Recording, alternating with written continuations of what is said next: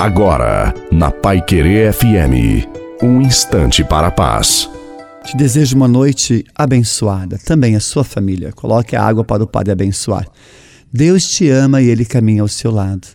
Se Ele me ama, por que o sofrimento? Deus permite a tribulação, pois diante delas nos tornamos mais fortes, mais santos. As tribulações e os problemas nos fazem lutar, faz com que busquemos em Deus força e amparo. Pense, se não houver luta, como haverá vitória?